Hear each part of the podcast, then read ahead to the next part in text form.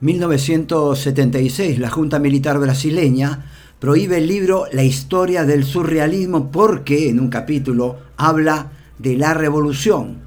Se referían a la revolución en la poesía.